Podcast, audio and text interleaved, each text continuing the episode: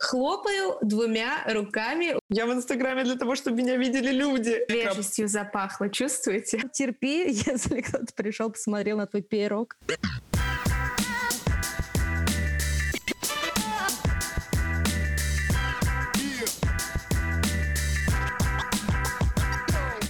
Всем привет, с вами Откаст, и сегодня мы, как обычно, обсуждаем digital новости, что интересненького произошло за последние две недели с Катей. Привет! И Олей. Привет. Давайте не будем время терять, сразу к первой новости перейдем. Она будет про Инстаграм. Инстаграм запретил смотреть сторис из геолокации и хэштегов. С 2017 года там была очень удобная функция смотреть чужие сторис по конкретному хэштегу или локации. А для владельцев э, кафе и баров это вообще была супер фишка. Можно было быстро понять, э, что там в заведении у тебя происходит, или если ты куда-то собираешься, тоже можно было понять, стоит ли вообще сегодня туда идти, или там тухляк полный. Кроме того, смотреть сторис в определенных местах было популярным способом конкурентной разведки, но примерно неделю назад у всех единовременно эта функция пропала в целях защиты якобы приватности. Я супер расстроена, потому что я активно пользовалась этой функцией. Не то чтобы я набирала подписчиков, отмечая э, геолокацию Moscow Russia, но все-таки было классно разведать, где что происходит перед тем, как выходить из дома. Согласна, это полный отстой. Я постоянно активно использовала эту функцию перед поездками. Я смотрела не только погоду, а открывала по локации фотографии местных блогеров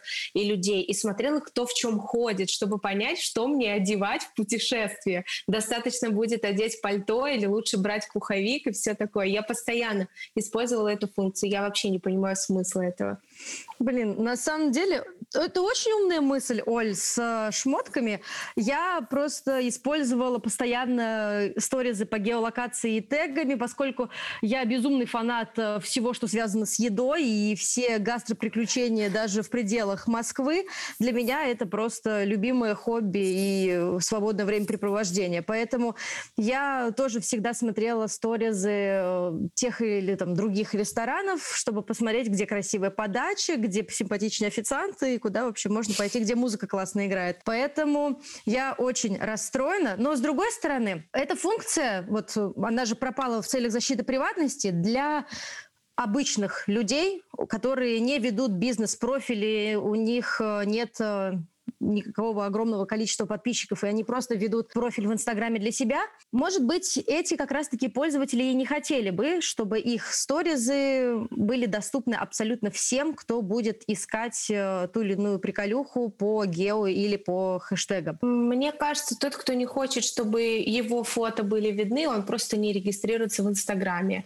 Не знаю ни одного среди моих знакомых, кто сказал бы там, хоть бы мое фото не выбивало по геолокации, не хочу, чтобы меня видели люди. Ну, у меня люди делятся либо на тех, кто просто постит, и им абсолютно все равно, либо те, кто просто не заводят изначально Инстаграм, потому что они не медийные э, личности в принципе. Поэтому не совсем понимаю, если человек может просто зайти ко мне на страницу, так как она открыта, и посмотреть мои сторис, то мне лично все равно, посмотрит он их, зайдя ко мне на страницу, или перейдет он по хэштегу, например, Киев, и посмотрит мои сторизы в числе тех, кто сейчас находится в Киеве. Вообще не понимаю смысла, какие в данном случае, какие мои личные данные защищаются. Мне кажется, это нужно было сделать в рамках закрытого профиля. Как это, наверное, и было, я точно не помню. Профиль закрытый, никто, кроме друзей, не может увидеть твои сторизы ни по тегу, ни по локации, ни почему. Если ты открываешь профиль, то ты готов к тому, что тебя могут увидеть просто тысячи рандомных людей. Не вижу в этом вообще никакой проблемы. Я в Инстаграме для того, чтобы меня видели люди. Вот-вот. Я не понимаю, почему они не могли убрать эту функцию только для личных профилей, например. Ну, то есть, если ты ведешь личный профиль, а не бизнес-страницу, как бы, окей, я твои сторис не буду смотреть, но там для ресторанов и для всяких, не знаю, туристических мест, концертных там, залов оставили бы эту возможность. Может быть, это, знаете, как мы в прошлый раз с вами обсуждали, это не то чтобы теории заговора, но планы на дальнейшее будущее. Возможно, они эту функцию вернут за какую-нибудь копеечку для тех же баров и ресторанов. If you know what I mean. Think about it, think about it. Переходим к следующей новости. В Инстаграм появился поиск по ключевым словам. Поиск по ключевым словам пока доступен для англоязычных пользователей в шести странах, включая Великобританию, США, Ирландию и Канаду. До этого момента можно было искать по хэштегам или аккаунтам, однако теперь, если пользователь, например, захочет найти рецепты выпечки, ему отобразятся посты, содержащие рецепты, даже если в них нет хэштега. В компании говорят, что платформа учитывает ряд факторов, включая тип контента и подписи. Также используют технологии э, машинного обучения. В Инстаграм отметили, что для поиска будут доступны только определенные термины. Те, кто уже протестировал обновленный поиск, пишут, что он отображает результаты по запросам щенки, паста, цветы, но не показывает посты по теме вакцина. На самом деле, мне кажется, что это классная новость, потому что есть возможность для блогеров, чтобы, так скажем, развиваться и преподносить качественный контент для своей аудитории, кроме какой-нибудь фотографии в купальничке и нескольких тегов, где она этот купальник купила. Вот. Э, я как пользователь Инстаграма, постоянно ищу, ну ладно, мои подборки там ограничиваются из разряда, что купить сегодня в фикс-прайсе по акции, но даже это, даже качественные обзоры на фикс-прайс и грамотно написанные комментарии и описания внутри поста, они помогут пользователям, тем более тем, кто тарится в фикс-прайсе. Э, не могу понять, возможно, я не все анализирую, но если мой пост про выпечку можно найти по ключевым словам, разве это не перечит тому, что, например, теперь мою сторизы нельзя посмотреть по хэштегу, но мои посты можно посмотреть по ключевым словам. В чем разница вот в данном случае, не могу понять. Но мы знаем, что ты печешь пироги, но мы не знаем где. Поэтому твои данные защищены. А, мне кажется, что а, есть же возможность в Инстаграме, мы говорим сейчас не про настройки конфиденциальности, есть возможность скрыть истории. То есть э, обычные публикации будут видны, допустим, всем эм, пользователям э, сети Инстаграм, но ваши истории будут доступны только определенному кругу людей. Может быть, поэтому истории у нас более такие приватные штуки, а выпечку уже, будь добра, терпи, если кто-то пришел, посмотрел на твой пирог.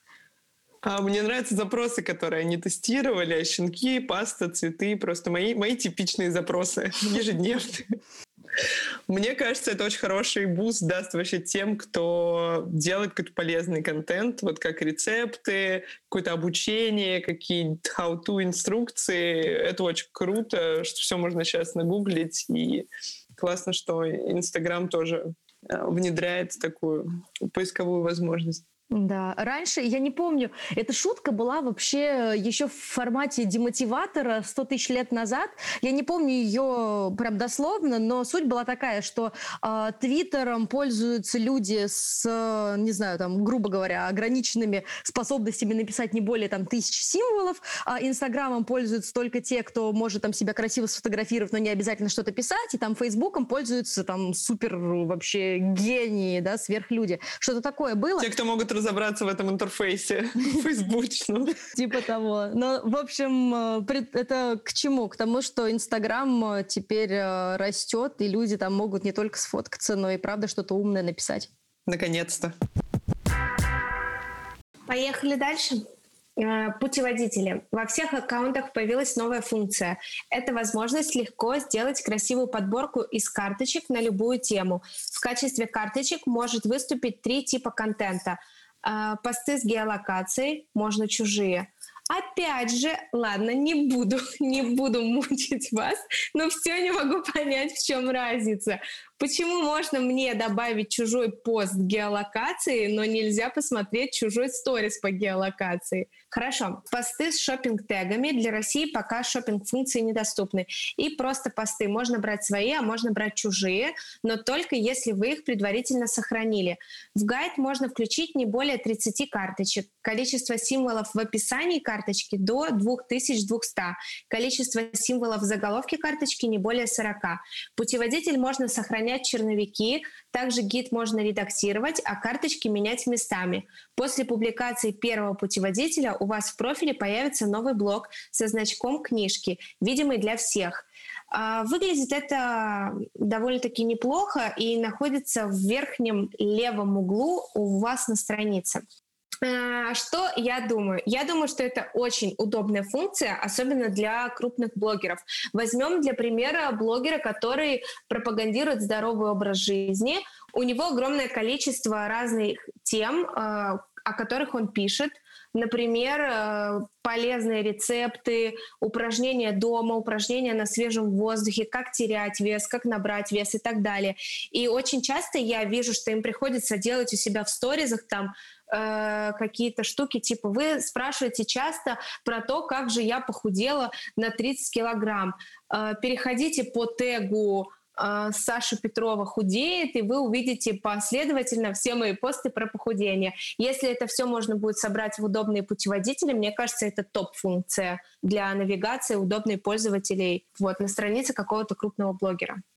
Я хотела сказать, добавить про гео. Мне кажется, в чем тут, эм, в чем тут замут? Наверняка, типа, предполагать, что если ты выкладываешь историю, ты выкладываешь свою геолокацию, то э, ты находишься в этом месте, типа, в данный момент. А пост — это такая, типа, осмысленная штука, которую ты делаешь там э, спустя какое-то время, и ты уже, скорее всего, в этом месте не находишься. И, может быть, это какая-то, не знаю, защита от того, чтобы кто-то тебя не пришел, не отследил и не харасил и не сталкерил. Come on, если у меня выставлен сторис и стоит э, локация, что я сейчас нахожусь в баре бездельники, и какой-то чувак хочет меня прирезать, он и так зайдет на мою страницу с ноготочки Владивосток, посмотрит, где я нахожусь, придет и сделает это. Это же смешно просто. Как будто маньяк будет искать меня. как будто маньяк будет просто открывать э, геолокацию бездельники и выбирать девочку посимпатичнее и такой, о, Моя любимая новость.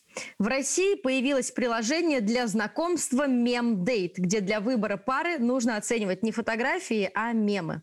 Пользователям данного приложения вместо фотографий людей предлагается оценивать мемы. Если поблизости найдется другой человек, который лайкнул те же шутки, что и вы, то тогда можно будет начать переписку, посмотреть на фотографии друг друга и посмотреть на другие посты, которые лайкнул этот человек. Профили становятся видны только после так называемого матча. В них можно посмотреть мемы, которые понравились вам обоим. Поскольку реакция на мемы имеет свои особенности, к лайку и дизлайку добавлена также кнопка, которая выглядит как знак вопроса и восклицательный знак, либо ВТФ, или же «я не понял этот мем».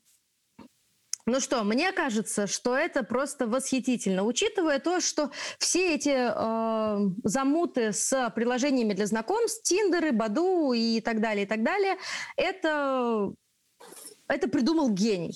Потому что это тебе, ну, в условиях э, развития и, в принципе, всего того, как ведет себя современное общество, очень сложно, вообще проблематично подойти и познакомиться с человеком на улице, в метро, в баре.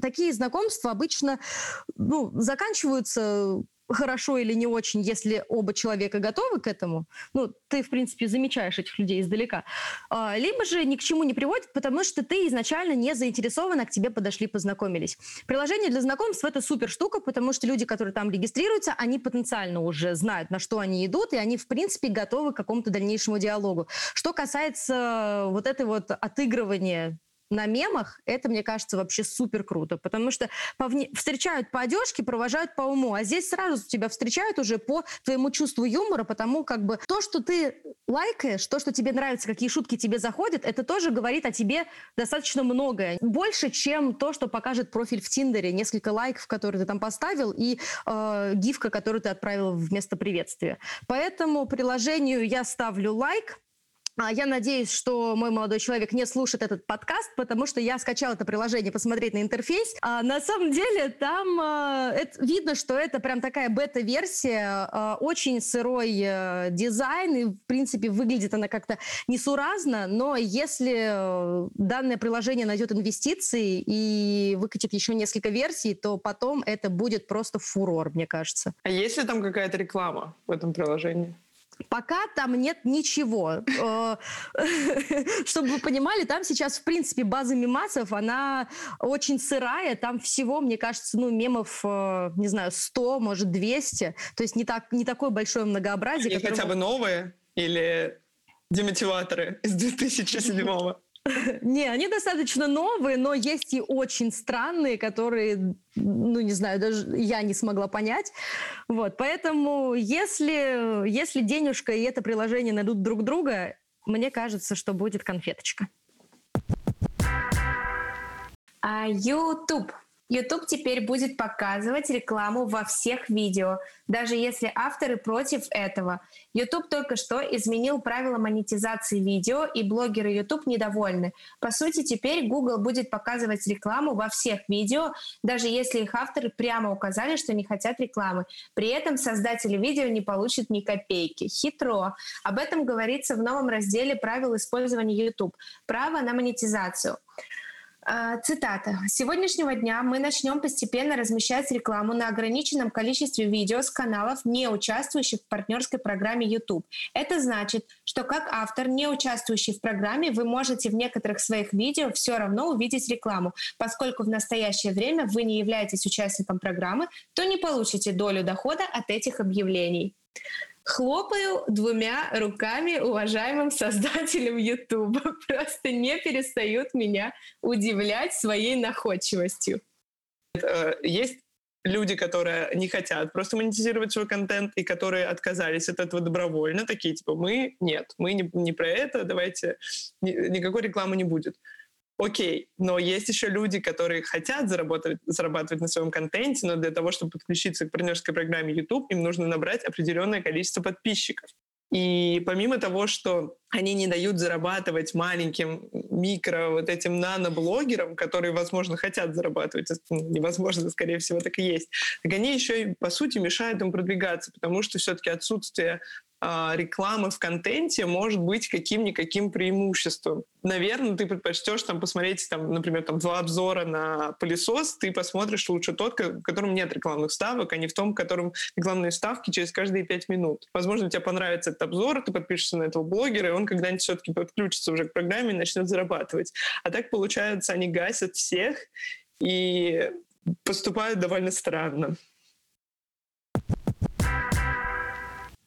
Переходим к новости про Твиттер. В Твиттер появились исчезающие истории, которые названы флиц. Свежестью запахло, чувствуете? Сервис микроблогов Твиттер запустил собственную версию формата истории под названием флиц. Публикации флиц будут видны подписчикам в течение суток. Компания считает, что с исчезающими сообщениями пользователи чувствуют себя более комфортно. Аналогичный метод публикации используется в приложениях Snapchat и Instagram.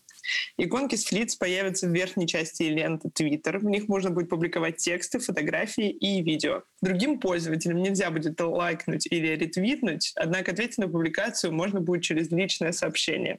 Гениально! 2020 год. История, ну, Snapchat, я не помню, в каком году появился Snapchat, э, честно говоря, но истории в Инстаграме появились в 2016 году. 2020 год. Твиттер решил, что ему нужны истории. Slowpoke detected. Э, это вообще удивительная функция, как она сейчас функционирует в Твиттере, потому что я активный пользователь, и э, в разных странах, конечно, по-разному э, используют Твиттер. Я знаю, что для США, э, например, Твиттер — это более такое э, площадка для профессионального самовыражения, там общаются специалисты по разным темам. В России все-таки Твиттер — это место, где ты ноешь и тегаешь Яндекс еду и пишешь «Ребята, уже два дня жду заказ, кошка умерла с голоду, где же вы?»